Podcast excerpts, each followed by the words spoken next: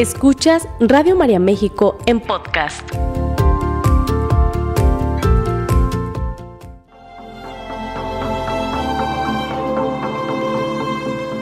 Bienvenido al ciclo de conferencias Construyéndote para Ser. Presentamos a los psicólogos Juan Rosales y Marco Susán con el tema Construyete y reconcíliate contigo mismo. Radio María en México, voz de esperanza.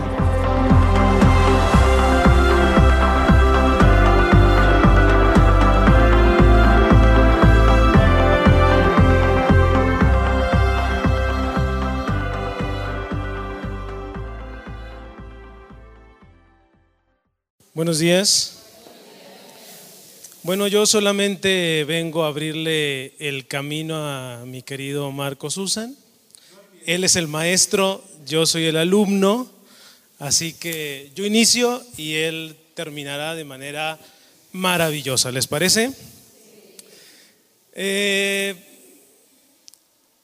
reconciliarse. Me toca abordar la parte de reconciliarse y Marco abordará la parte de la reconstrucción. Dos temas seguramente muy importantes, dos temas básicos en la recuperación humana.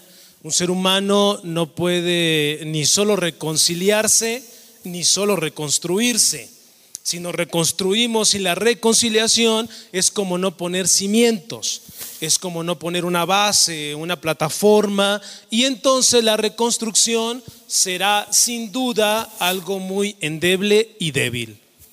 Y si también, si también solamente nos reconciliamos, pero no nos reconstruimos, pues es dejar una casa en cimientos. Entonces, los dos elementos son sumamente importantes y las dos situaciones seguramente algo que necesitamos en nuestra vida. Ahora, Juan, pero yo no estoy eh, en destrucción o yo no estoy caída o yo no estoy caído. Eso de reconstruirse, pues para alguien que está derrumbado, ¿no?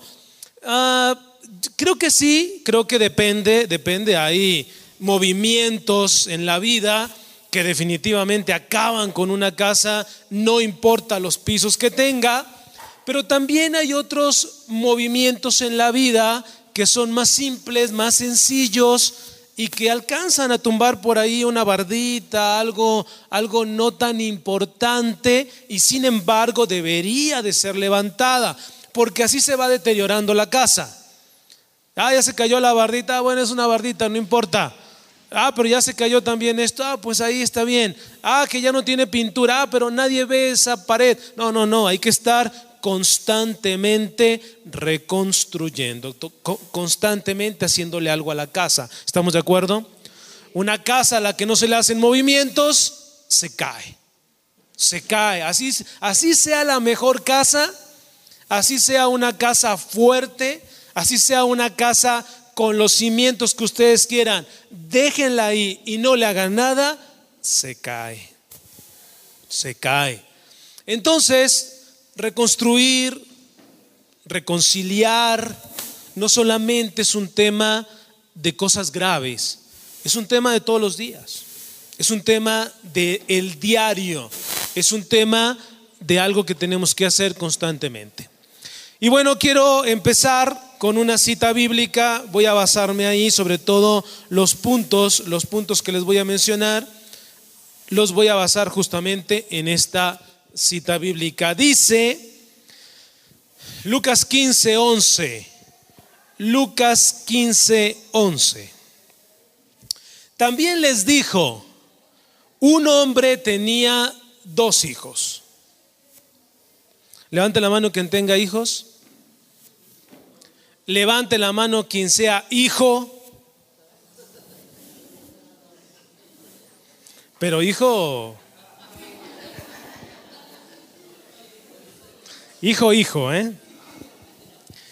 Dice, un hombre tenía dos hijos. El menor de ellos dijo a su padre, Padre, dame la parte de los bienes que me corresponde. Ah, ya desde ahí es importante explicar ese contexto porque les voy a decir cómo después la reconciliación es tan dramática, ¿no? Lo peor que este hijo hace no es, no es gastarse el dinero. ¿eh? ¿Cómo no, Juan? ¿Hay algo peor que el que se haya gastado el dinero con prostitutas? Sí. ¿Hay algo peor, Juan, que el que haya querido ir a comer con los puercos o comerse la comida de los puercos? Sí. ¿Hay algo peor, Juan, que según aquella famosa pintura de Rembrandt, en donde hacía el contexto del hijo pródigo, medio daba a entender que el hijo pudo haber estado encarcelado, pudo haber sido esclavo? ¿Hay algo peor que eso, Juan? Sí, y es esto. No, Juan, no seas dramático, pues nada más le pidió la herencia. Sí, nada más que en ese tiempo no se podía dar la herencia así como la pide. Entonces, lo que el hijo pródigo le está diciendo al padre, solamente existían dos formas, el usufructo vitalicio o a la muerte del padre. Y este joven no le está pidiendo usufructo vitalicio, ¿estamos de acuerdo? Por lo tanto, lo que le está diciendo al padre es, como quisiera que te murieras. Ya muérete. Eso es mucho peor. Mucho peor que irse con prostitutas, desearle la muerte a un padre, a una madre. Y él se la desea. Dame la parte de que me corresponde, pero no quiero usufructo, quiero el dinero. Por lo tanto, muérete. El asunto está en que, en que el Padre dice, dice el Evangelio, que el Padre les repartió la herencia. Ah, ¿quieres la herencia? Está bien, toma. Como si se hubiera muerto, ¿no? Con el otro hijo hizo el usufructo vitalicio. O sea, también le dio la herencia, pero no le está dando el dinero. A partir de ese momento, eh, la otra parte de la herencia ya es del otro hijo. ¿eh? Y digo esto porque el otro ingrato más adelante le va a decir, a mí nunca me has dado nada. Y el padre le dice, ¿cómo? A ver, espérame, pues si todo esto es tuyo, ya es tuyo. Ya estaba ahí en papeles. Y todavía dices que no te he dado nada, nomás falta que me muera. ¿Tú también quieres que me muera o qué? Pero bueno, él no va a entrar ahorita en el tema. ¿eh? Ya lo metimos porque se portó mal, pero no va a entrar en tema. Entonces el hijo menor dice la, parábola que él les repartió la herencia, ¿no? Y lo que ya todos conocemos, ¿no? Eh, dice no muchos días después, juntándolo todo, el hijo menor se fue lejos a una provincia apartada y allí desperdició todos sus bienes viviendo perdidamente. Y cuando todo lo hubo malgastado, vino una gran hambre en aquella provincia y comenzó a faltarle el dinero a faltarle. Y fue y se arrimó a uno de los ciudadanos de aquella tierra, el cual le envió a su hacienda para que apacentase cerdos. Fíjense, de ser el hijo del dueño, pasó a cuidar puercos. Oye Juan, pero no es un oficio tan malo. Yo tengo por ahí una parcelita con 500 puercos. ¿Es malo eso? No, no, no. Pero para el judío sí. Para el judío sí. Para el judío era un pecado. Acuérdense que el puerco estaba entre los animales que eran, que consumirlos y demás eran impuros. Para él sí, era de lo peor que podía pasar. Y le pasó. Y le pasó. Pero no solo le pasó eso, todavía se fue más al fondo. Dice, y deseaba, y deseaba llenar su vientre de las algarrobas que comían los cerdos, pero nadie se las daba. Aquí yo quiero hacer una aclaración. Dice la palabra de Dios que deseaba comer la comida de los puercos, pero a él todavía le iba peor, ¿sí o no? Porque ni siquiera se las daban. O sea, no era ni siquiera merecedor. Porque de pronto decimos, ay, ¿cómo puede ser que quería comer lo de los puercos? Pobrecitos puercos, los dejaba sin comida. No, es que no se la dieron. los puercos seguían estando bien nutridos.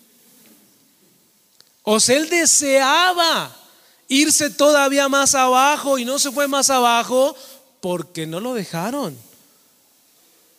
Pero más abajo de ahí no hay, ¿eh? Es como cuando dicen, del piso no pasas. Y si me caigo, pues del piso no pasas. Entonces, se fue hasta el fondo. Se fue hasta el fondo. Malas decisiones, malos pensamientos, malas acciones, como suele suceder. ¿Sí o no? Así perdemos las cosas, ¿no? Así perdemos las relaciones, así perdemos el matrimonio, así perdemos la vida, la salud, con malas decisiones. Pero Juan, ¿y qué se hace? Pues ya me quedo a comer algarrobas o qué hago? No, no, no, no, no, no. Ahorita el maestro les va a decir cómo se levanten de ahí. Yo nada más quiero aclarar que el piso está muy duro. ¿Sí o no? Que no se queden ahí. Y bueno, aquí es donde viene la parte buena, importantísima. Y esa es la parte que a mí ahorita me toca. Yo quiero que te quedes, lo demás ya lo conocemos, ¿sí o no? Sí, algarrobas y bueno, chicharrones, ah, he comido de todo. Si eso ya lo conocemos, hemos caído, nos hemos levantado, hemos sufrido, hemos pasado por momentos complicados o estamos pasando por momentos complicados. Pero, ¿qué hacemos ante eso? ¿Me quedo a cuidar puercos? ¿Me quedo a desear la comida de los puercos, Juan? No, claro que no. Pero para que tú puedas reconstruir, para que tú puedas realmente hacer algo importante, primero te tienes que reconciliar.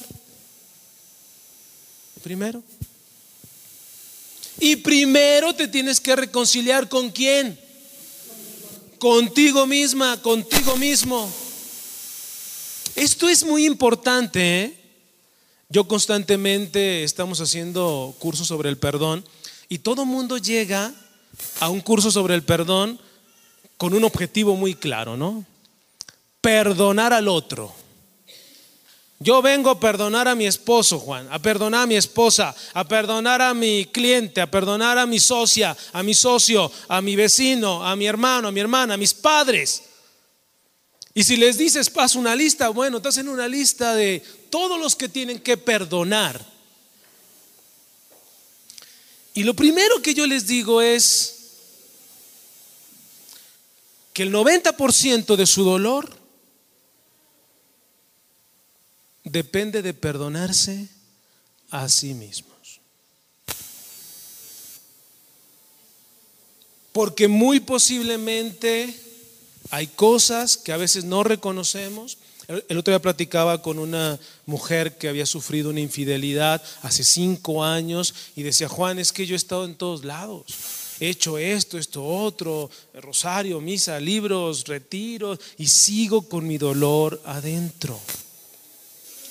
Y entonces yo le decía, oye, y en aquel tiempo tú cometiste algún error, pues sí, fíjate que pasó esto y yo no me di cuenta, o pasó esto y sí me di cuenta y no puse ahí un límite. Y le pregunté, le dije, ¿y ya te perdonaste eso? Pues caí en cuenta que no. Dice, no, yo he estado enfocada en perdonar al otro. Y no puedo terminar de perdonarlo. Le digo, es que el otro ya lo perdonaste. Hasta vives con Él ya. A quien no te has perdonado es a ti. Y entonces sigues incómoda, sigues mal.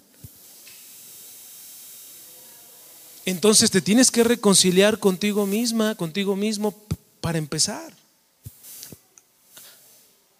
Hayas hecho lo que hayas hecho, ¿eh? Y hayas sido como hayas sido. Lo que hayas hecho, lo que haya sucedido, como haya sucedido. Si alguien quiere que no te reconcilies es el demonio. Estaba un discípulo de Francisco de Asís y llegaba con él y le decía, Francisco, estoy orando. Y en mi oración, en plena oración, se me aparece Dios y me dice, ya ni ores, te vas a ir al infierno, ¿para qué oras? Ah, caray, Francisco se le hizo raro, ¿no? A ver, ¿cómo? A ver, barajéamela más despacio, le dijo. De ahí surgió esa palabra. Le dijo, a ver, barajéamela. Y entonces le dice el discípulo, sí, Justo estoy en oración, justo estoy hincado orando con mi frente en el piso, humillado, arrepentido por todo el mal que he hecho y se me viene una en una visión Dios que me dice, eres un pecador desgraciado, ya ni ores. ¿Para qué oras si te vas a ir al infierno? Y entonces el discípulo muy deprimido estaba, de hecho le platicó porque Francisco lo veía muy triste. Y fue que le dijo, a ver, ven, ¿qué pasa? Pues pasa esto. Y le dice Francisco, a ver, vamos haciendo una cosa. La siguiente vez que vuelvas a orar y se te presente, le vas a decir, cállate, o te voy a llenar la boca de estiércol. No, bueno. Se hizo chiquito el discípulo. ¿Cómo crees, Franz? Si no me iba al infierno, ahora sí me voy a ir.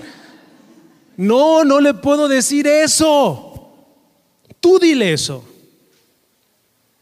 Y bueno, ahí entre la negociación, si le digo o no le digo, y como está la famosa frase del que obedece no se equivoca, que es de San Francisco, pero a muchos se nos olvida que tiene una segunda parte que dice, siempre y cuando el que manda haga la voluntad de Dios.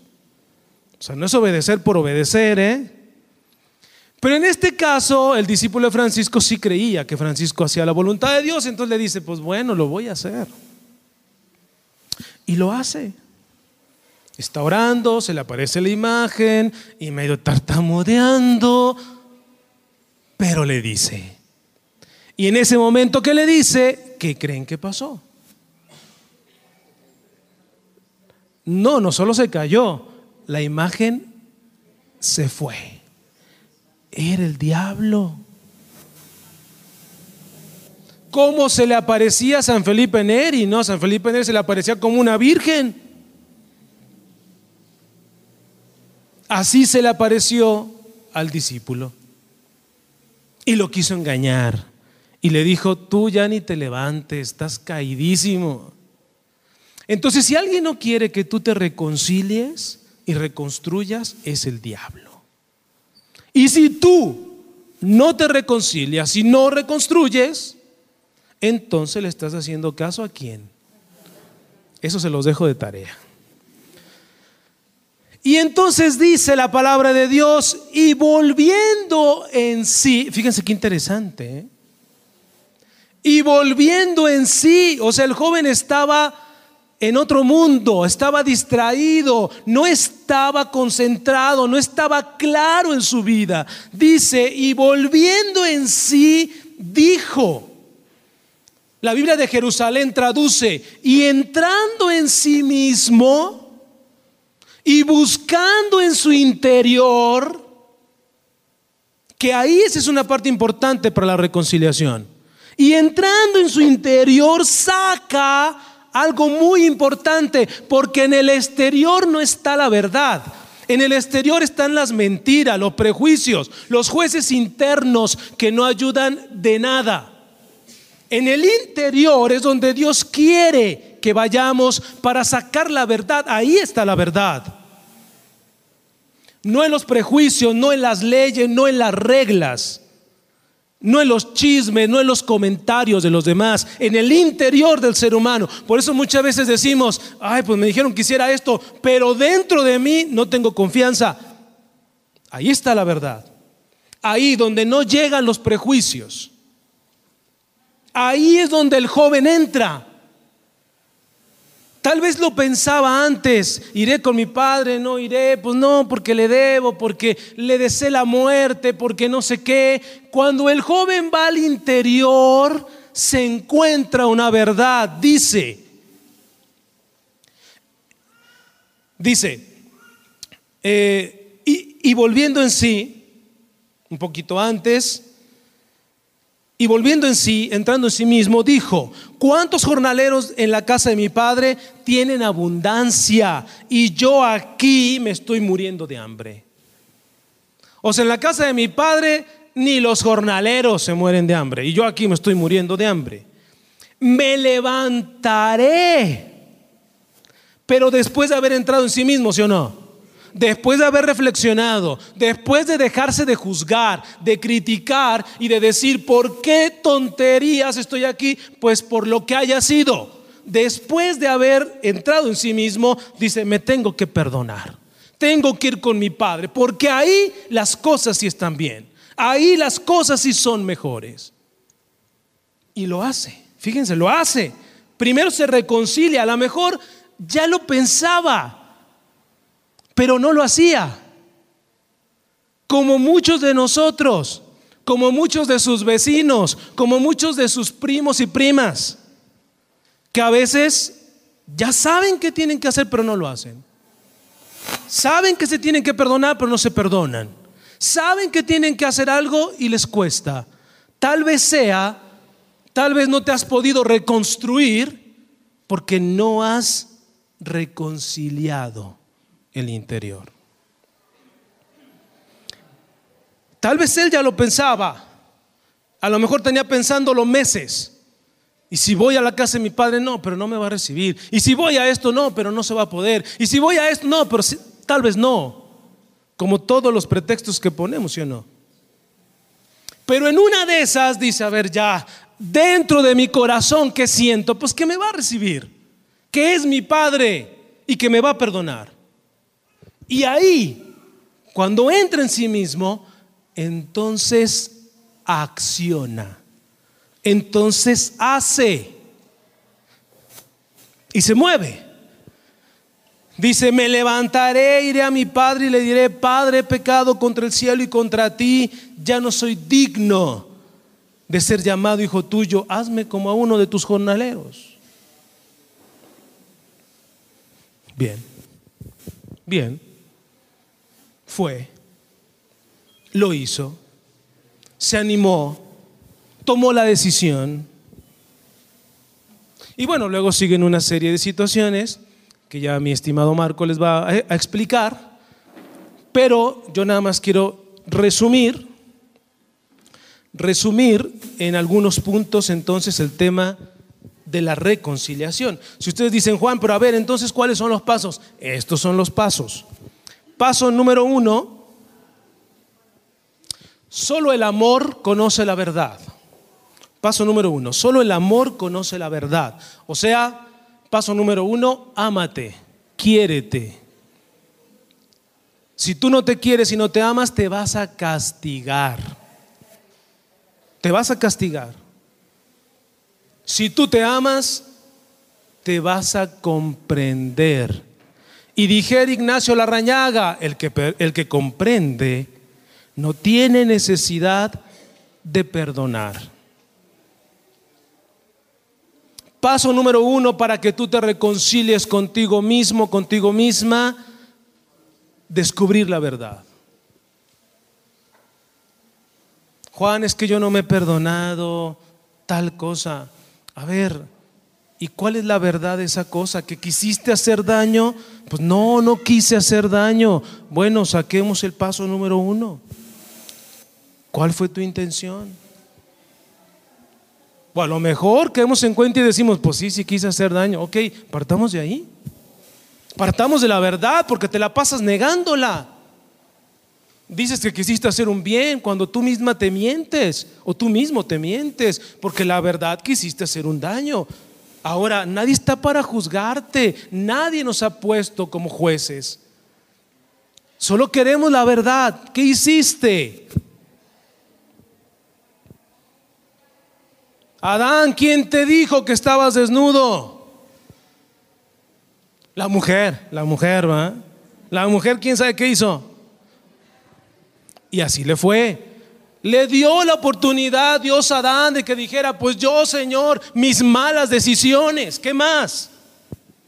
Pues Dios lo hubiera levantado, de todas maneras lo hubiera levantado, pero le dio la oportunidad de ser claro, sincero, de decir, pues sí, es mi culpa, yo, yo hice eso.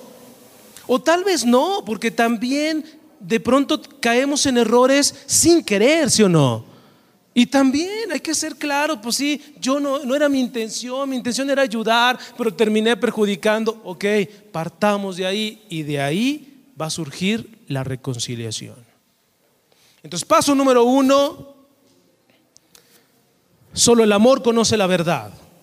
Entonces, el paso número uno es amarte, ¿estamos de acuerdo? Paso número dos, ok, esta es la verdad. ¿Qué sigue Juan? La aceptación. La aceptación. Aceptar. La aceptación es la base de la reconciliación. Ok, ¿aceptas que tú cometiste ese error? Era lo que yo decía ahorita en el radio, ¿verdad? Si escucharon mi programa, ¿va? Porque nomás dicen y no escuchan. Muy bien. El tuyo es el miércoles, ¿va, Marco? El martes. Ah, ese, sí lo oyen, ¿va? Muy bien. Muy bien. Con que escuchen el de mi amigo está muy bien. Martes y jueves. Muy bien, fíjense bien. Yo hace rato decía justamente eso, ¿no? Porque estaba dando los pasos para recuperar la confianza. Y yo decía que mucha gente que traiciona y no acepta. Oye, pero a ver, entonces, si lo hiciste, ¿verdad? Pues sí, pero fue porque tú me orillaste a hacerlo. por favor. ¿Lo hiciste o no lo hiciste? Pues sí, pero es que me sentía muy solo. No, no, ¿lo hiciste o no lo hiciste? Pues sí, pero es que Dios me perdona. Pues sí, pues, si allá vamos. Pero ¿lo hiciste o no lo hiciste? Es que hay gente que dice, si lo hice, esa es aceptación de la verdad, ¿sí o no? Pero no basta solo la verdad, ahora hay que aceptarla. Porque hay gente que dice, sí lo hice, pero no quería. Sí lo hice, pero me obligaron a hacerlo. No, no, no. Lo hice y no supe cómo enfrentar. Lo hice y caí en el error. Lo hice y pues mi fragilidad me llevó a tomar esa decisión. Si no, no te vas a poder reconciliar. ¿Cuánta gente anda por ahí cargando cosas? El otro día en un programa de tele que tengo, estábamos hablando del aborto. Y entonces invité a una de nuestras colegas a hablar del aborto, un especialista, y decía, hay mucha gente que ha abortado y esconde el hecho, creyendo que si lo esconde, se va a perder. Y sin embargo lo esconden y toda la vida les cobra una factura. Entonces, ¿te equivocaste? Sí. ¿Lo aceptas? ¿Qué? A ver, ¿se equivocaron? ¿Lo aceptan? Ay, por ahí surgió uno. Dios le dé sabiduría a ese, ese no, para que algún día entienda. Ok, siguiente paso. Ser consciente. Ser consciente. O sea, no nada más es aceptar la verdad, no nada más es aceptar esa verdad. O sea, no nada más es decir la verdad, también es aceptar y también es ser conscientes. A ver, ¿lo hiciste? Sí, sí lo hice. ¿Por qué quisiste? Pues sí. La verdad es que yo no sé por qué ahí decimos, no, no quise. todo mundo quiere, ¿no? Estoy de acuerdo en que te empujaron la mano, estoy de acuerdo en que, en que fue una debilidad, estoy de acuerdo en que eras vulnerable, estoy de acuerdo en muchas cosas, pero a menos que te hayan puesto una pistola y te hayan amarrado la mano, creo que ahí no hay una voluntad, ¿no? Pero bueno, el tercer punto es, primero la verdad, luego la aceptación y luego, es decir, a ver, ¿y eres consciente del daño provocado? Porque algunos dicen, hay una frase en un libro sobre la infidelidad que dice, ya, ya, pues, ni que hubiera sido para tanto, no maté a un cristiano. O sea, sí lo está aceptando, ¿va?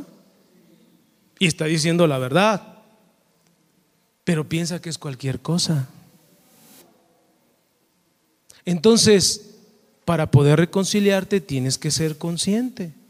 Por eso el hijo pródigo dice, ching, la verdad es que la regué muchísimo. Le pedí a mi padre que se muriera.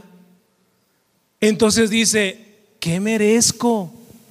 No, pues nada más ser un jornalero. Papá, aunque sea como jornalero, contrátame, va. Claro, el padre en su gran misericordia le dice, ¿cuál, cuál jornalero? A ver, ya vente, ven. Háganle una fiesta a este, tráiganle un vestido. Muchos dicen, ah, qué injusto, pues entonces fue y se gastó todo. ¿Cuál injusto? Nunca le regresó más, ¿eh? Le hizo una fiesta. ¿Para qué lo regaña? ¿Lo, había que regañarlo aparte?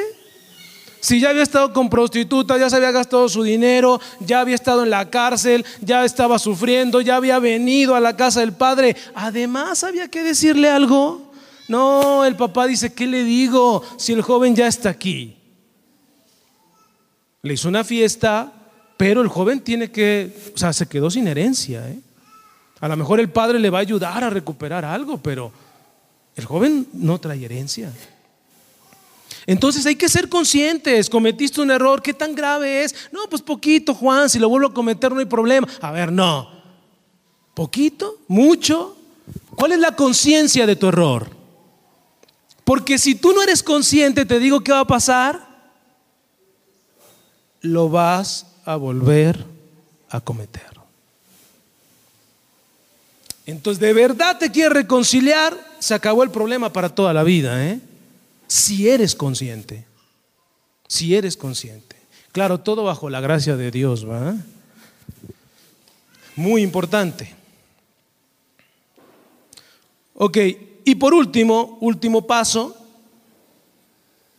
último paso,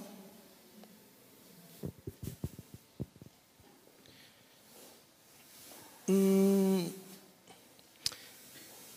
resarcir el daño resarcir el daño. Se cayó la pared, levántala. Porque luego aceptamos, digo, decimos la verdad, aceptamos, somos conscientes, pero luego nos echamos para atrás y decimos, bueno, ya, ya acepté, ya soy consciente, ya no me nada. A ver, no, no, no, a partir de ahí tiene que venir el trabajo. Y justo ahí, justo ahí en el resarcir, o sea, en donde, a ver, hay que trabajar ahora para que las cosas se recuperen. Hay que hacer algo para que se levante la casa. Hay que hacer algo para que las cosas funcionen. Algo extra, algo que no hacías. Si no tenías comunicación, si no tenías convivencia, si no habías hecho las cosas de alguna manera, si descuidaste algo, bueno, ahora viene el hacer algo. Y en el hacer algo es donde el maestro va a entrar. Esta fue una producción de Radio María México.